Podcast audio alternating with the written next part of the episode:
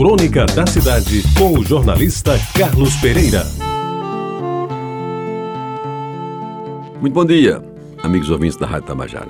As janelas das casas daqueles tempos, feitas por carpinteiros respeitáveis, tinham na embuia, no pau d'arco e no jacarandá a sua matéria-prima, valendo dizer que, com alguns cuidados na sua manutenção, durariam até 100 anos.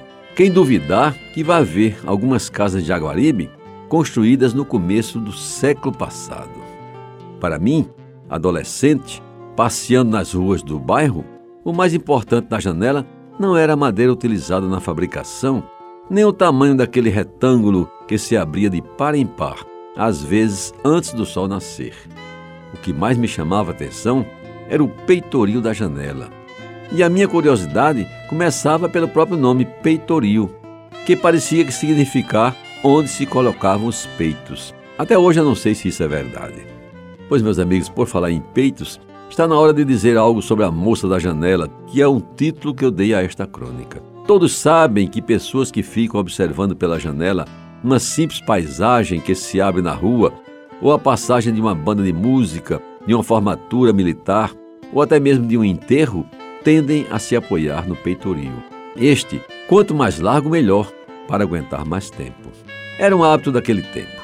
As mocinhas de Aguaribe, principalmente da Minas Gerais, Vera Cruz e Vasco da Gama, após o banho vespertino, trocavam de roupa, penteavam os compridos cabelos, passavam um pouco de ruge no rosto e a permitida porção de batom na boca, e antes do anoitecer, se apoiavam no peitoril das janelas para ver o tempo passar.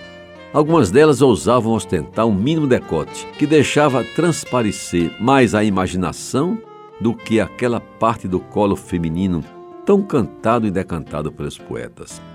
E para vê-las mais de perto, dependendo das ofertas, é claro, jovens como eu ficavam passeando nas calçadas, inventando papos incrivelmente bobos, mas que às vezes permitiam uma permanência maior defronte à musa escolhida. Eu lembro bem de uma delas que morava na Avenida Minas Gerais e era uma das mais bonitas do meu tempo. Alta para os padrões da época, carnuda, rosto grande e bem disposto, olhos e cabelos castanhos, boca grande e desejável. Ela sabia que era uma bela jovem e tirava partido disso, atraindo para si a atenção dos rapazes do bairro, indo além da sua fama, pois jovens vinham de Tambiá e até do centro da cidade para ver de perto aquela que era, no entender de muitos, a mais bela moça de janela da cidade. Eu, magro, quase raquítico, pequeno, apelei para o recurso de que dispunha. Comecei a discutir questões de literatura com a dama, ela que já lia Machado de Assis e tinha uma predileção especial pelo poema Meus Oito Anos de Cassimiro de Abreu. Enquanto conversava, estava de olho no seu decote, até o dia em que ela iniciou um namoro sério como aspirante do exército com quem se casou mais tarde.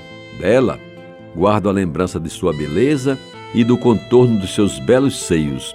Jamais os vi, os vi por inteiro, mas sempre os imaginei, derramados sobre o peitoril daquela janela que até hoje se mantém aberta na minha memória. Muito obrigado pela atenção e até amanhã. Você ouviu Crônica da Cidade com o jornalista Carlos Pereira.